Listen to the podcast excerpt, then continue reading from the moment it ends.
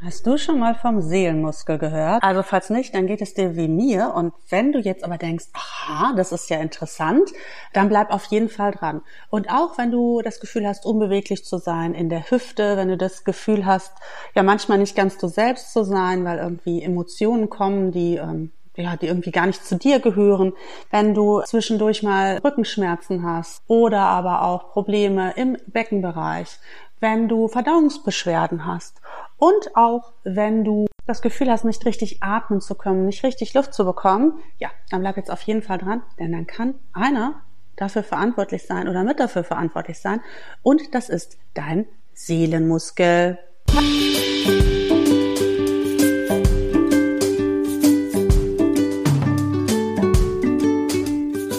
Herzlich willkommen zum Yoga Insel Podcast, dem Podcast für Yoga interessierte Frauen 40 plus, in dem es nur um uns geht und darum, wie Yoga uns hilft, unseren Körper wieder zum Strahlen zu bringen. Los geht's!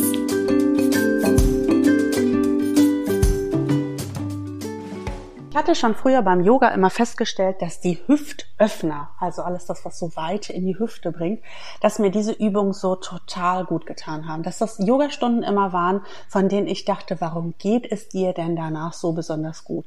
Also ich habe ja auch einen ganzen Kurs, den Yogakurs für Vielsitze herausgebracht, genau aus dem Grund, weil ich weiß, wie, wie gut uns Schreibtischtätern die, äh, die Hüftöffner einfach tun. Und naja, erst sind wir eine ganze lange Zeit vielleicht Schreibtischtäter und irgendwann Schreibtischopfer, weil wir durch das lange Sitzen verkürzte Muskeln haben und halt auch unser Seelenmuskel verkürzt ist. Aber ich habe das lange ja überhaupt nicht gewusst, wie das eine mit den anderen, mit dem anderen überhaupt zusammenhängt.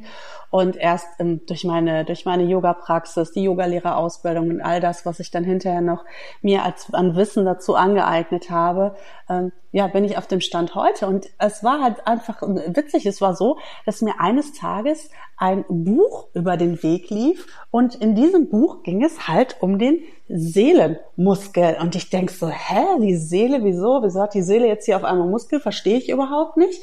Aber irgendwie hat mich das so total angesprochen. Dann habe ich gedacht, na ja, dann stand irgendwie noch drauf Ängste und irgendwas loswerden ähm, äh, und irgendwie äh, keine Ahnung. Und dann war das so, wo ich dachte, hä, ja, das hört sich ja total spannend an. Ne? Das kaufe ich mir jetzt mal. Und dann habe ich in dieses Buch hineingeblickt und dann hatte ich wirklich einen Aha-Moment nach dem nächsten, weil ich sagte, ach so ist das, ach so, ach so, ach so.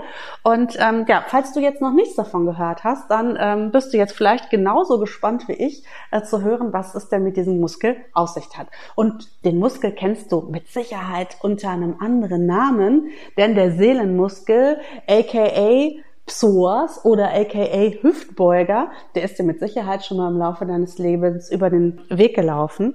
Und das ist ja der Muskel, der einfach verkürzt ist durch ja unseren Lebenswandel. Ne? Wir sitzen den ganzen Tag am Schreibtisch, dann sitzen wir noch im Auto und um uns dann schön vom Sitzen zu erholen, sitzen wir dann noch schön abends vorm Fernseher und gucken Netflix. Ne? Und da sitzen wir dann leider ja schon wieder. Und dadurch verkürzt der Muskel sich, weil er sich so denkt, ja gut, wenn mich hier keiner braucht, ne, dann kann ich mich ja auch zu, zurückziehen, sozusagen, kann man sagen. Dann kann ich mich ja auch zurückziehen und dann äh, braucht mich ja hier wohl auch offensichtlich keiner mehr. Ne? Dann ist er ja klein bisschen, ist er klein bisschen zickig und er wird aber zum totalen Grinch, wenn er halt langfristig verspannt und unzufrieden ist, weil man ähm, davon ausgeht, dass der verkürzte beziehungsweise der angespannte Seelenmuskel, der Psoas, die ganze Zeit Alarmsignale an das Gehirn zurückmeldet, nämlich Stresssignale. Warum? Weil es andersherum genauso ist.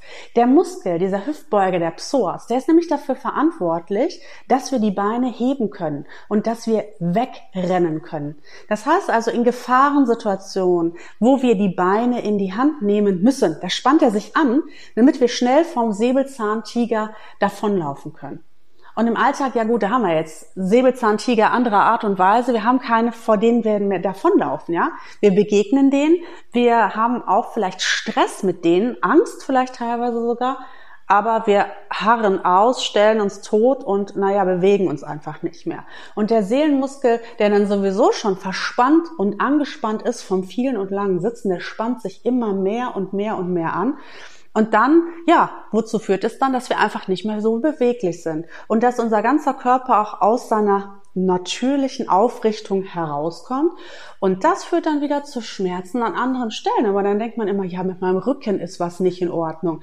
Ja, gut, du kannst aber Rückenschmerzen haben tatsächlich, weil dein Hüftbeuger verkürzt ist. Weil dieses verkürzte Ding dafür sorgt, dass deine, dass dein, dass dein ganzer Rücken einfach nicht mehr äh, in der geraden Aufrichtung ist, wofür er nicht gemacht ist. Ne? Das habe ich, sage ich ja immer wieder, wie bei so einem beladenen Auto. Ne? Wenn du ein Auto jetzt nur einseitig belädst, dann ist irgendwann nicht mehr so gut für das ganze, für die ganze Karosserie und die Achsen. Und ich habe keine Ahnung davon, aber mit meinem laienhaften Autoverstand weiß ich auch genau, es ist nicht so gut, ein Auto immer einseitig zu überladen. Und so ähnlich ist das mit unserem Körper, wenn der aus dem Gleichgewicht kommt.